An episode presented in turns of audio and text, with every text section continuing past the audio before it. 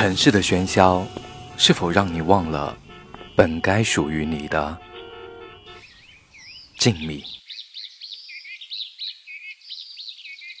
让我带着你对一切的期望，让我为你的期望装模作样，不敢被你看穿，不能再让你失望。欢迎收听《暮月时光》。有一天我会破灭你的幻想，但我希望我还值得你欣赏。我从来就是这样，那是你的想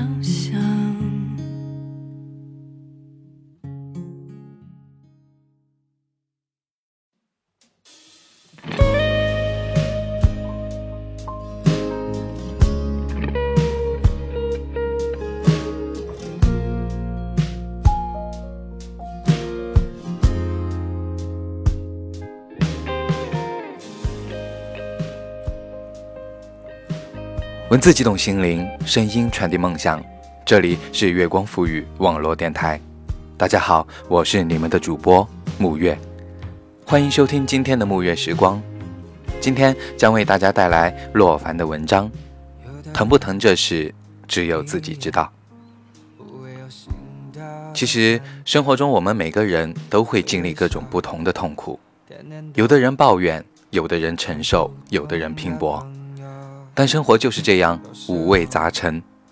其实就像萧煌奇在《过我的生活》里唱到的一样，享受那些烦恼，人生没有烦恼多无聊。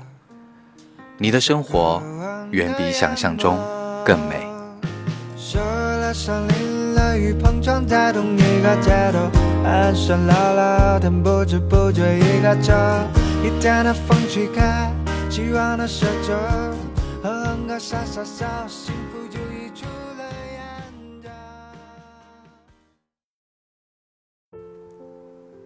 你好，老朋友。人的一生中会遇到很多人，来来往往，深交浅识。我觉得我算是努力生活的人，唯独有一种含着金汤匙出生的人，曾让我在特别迷茫的时候质疑过人生。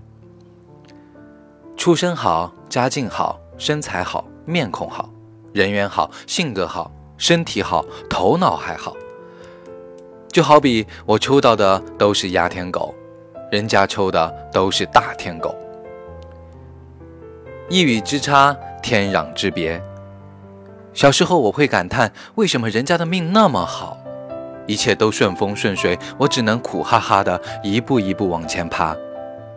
如果我能和他们交换人生就好了。可现在我不会这么想了，因为我再次见到了一个同学，一个曾经让我羡慕无比的同学。我们就叫他彤彤吧。即便你不认识他，也会在人群中把他和其他同龄人轻易的分开。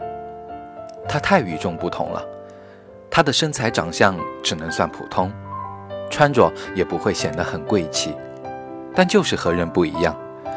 他有一张。没吃过苦的脸。彤彤的父亲是个什么局长，母亲是做生意的。从我认识他那天起，只要电视上放过广告的东西，不久都会在他身上看到。因此，我一度怀疑他现在住在我老家的某豪华别墅小区。简单的说，没有他买不到的东西，也没有他买不起的东西。彤彤学习好，虽然毕业后我们再没联络了，但是据同学说，只要能达到分数线，国内的大学他基本随便选。平时还会练练舞蹈什么的，给人感觉就是个德智体美劳全面发展的三好优秀学生。他好像什么都不用做，就拥有了一切。他来到人世间唯一的目的就是享受生活。厦门的雨下得恼人，为驱赶纠缠的寒意，我躲进一家咖啡馆。多年之后，我在这里再一次见到彤彤。迪奥的小西服配着 Fendi 的阔腿裤，一杯咖啡放在手边，手指在苹果笔记本上敲打着。顺着女人的目光，我看到了彤彤，站在吧台后面，熟练地操作着咖啡机。电光火石间，我迅速转过身，没让他看到我。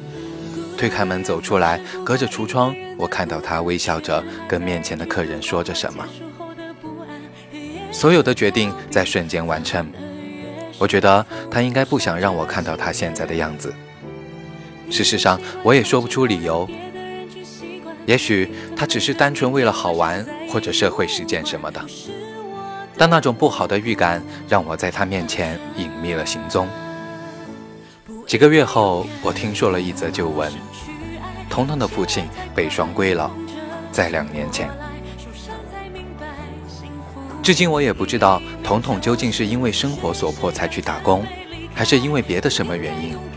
我也不知道他现在生活究竟如何，一切都是我的猜想。只是在那一瞬间，我发现他脸上那种没受过欺负的神情消失了。我想。这也许就是他经历过最痛苦的事情。我们都有这样的经历，在听说一件坏事的时候，会不自觉的攀比。你这算什么呀？我上次比你惨多了。好像这是一件值得炫耀的事情。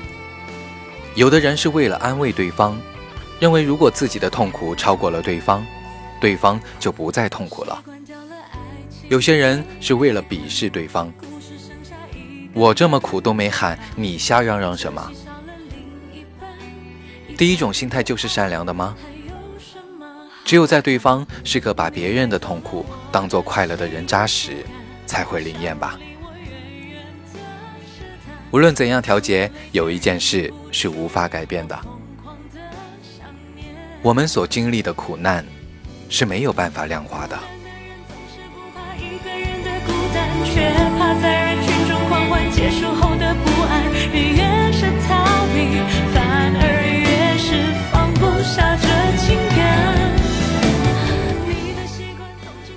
今天的节目就是这样。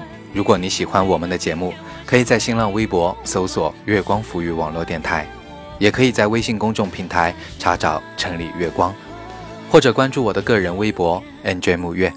下期节目再会，晚安。痛着醒过来受伤才明白，